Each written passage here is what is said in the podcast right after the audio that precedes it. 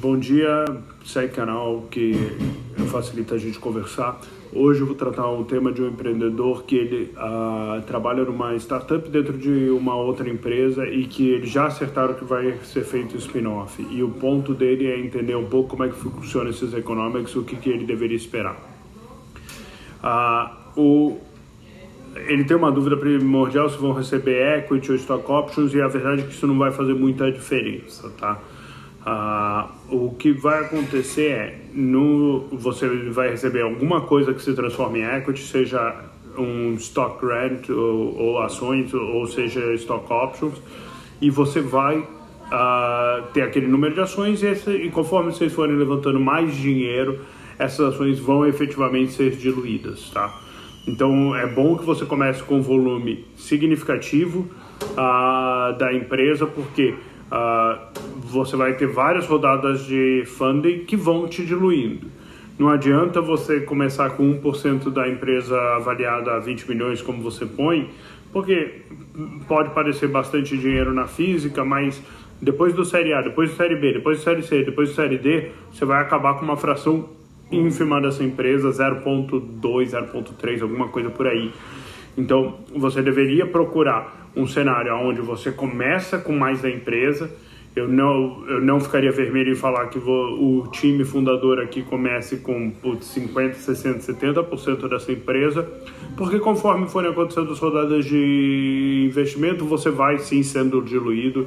Isso é natural, isso alinha interesses, você está na mesma posição uh, dos investidores, né? Se eles são diluídos, você também é diluído. Uh, e, e, você vai chegar lá no final com um percentual menor, mas de uma empresa muito maior. Seu segundo ponto sobre liquidation preference, como é que funcionaria com liquidation preference? O que acontece é o seguinte: uh, hoje a sua empresa está avaliada em 20 milhões de reais, como você colocou. Se você, se você levantar 10 milhões de reais, certo?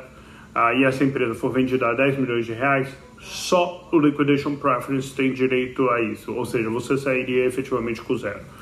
Para qualquer cenário, além disso, você vai os investidores que colocaram dinheiro vão tirar os 10 milhões. Imagina que você saiu com 15, certo? Os primeiros 10 milhões vão para pagar o liquidation preference uh, e o resto é dividido entre os acionistas que sobram na proporção que eles têm. Ah, aonde isso muda? Isso muda onde a participação que o, esse investidor tenha é maior do que o capital que ele investiu. Então, se ele tem 25% da empresa, botou 10 milhões de reais, ah, qualquer saída acima de 40 milhões de reais, onde os 25% dele sejam mais do que os 10, ele passaria a receber proporcional à participação que ele tem. Tá?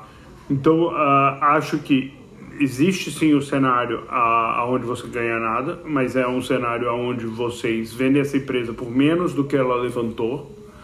Uh, se você tiver o stock option, uh, dependendo de onde está precificado o seu strike price, né? o strike price é o preço ao qual você compra as suas ações. Imagina que você receba ações que seu strike price seja 20 milhões, certo? Você só vai ganhar o que estiver acima dos 20 milhões. Então, num cenário onde você vende a empresa por uh, ah, 20 milhões, uh, você também não ganharia dinheiro. Então, você tem que pensar essas diferentes dinâmicas, mas no final do dia, sim, você vai ser diluído, por isso você tem que começar com mais uh, estoque no começo. e o Liquidation Preference, na verdade, é uma medida protetiva do investidor uh, ele não é para nenhum cenário de sucesso. Ele funciona para o cenário de sucesso e aí no cenário de sucesso eu argumentaria que não é justo também uh, que os empreendedores saiam com muito dinheiro. Então tem que, tem que pensar toda essa dinâmica aí, ver se você está confortável com esse risco, porque claramente uh, alternativas corporate onde você não toma esse risco uh, vou te pagar mais no curto prazo e te pagar menos no caso de sucesso uh, que você possa vir a ter. Espero que ajude. Qualquer coisa, manda perguntas aqui embaixo.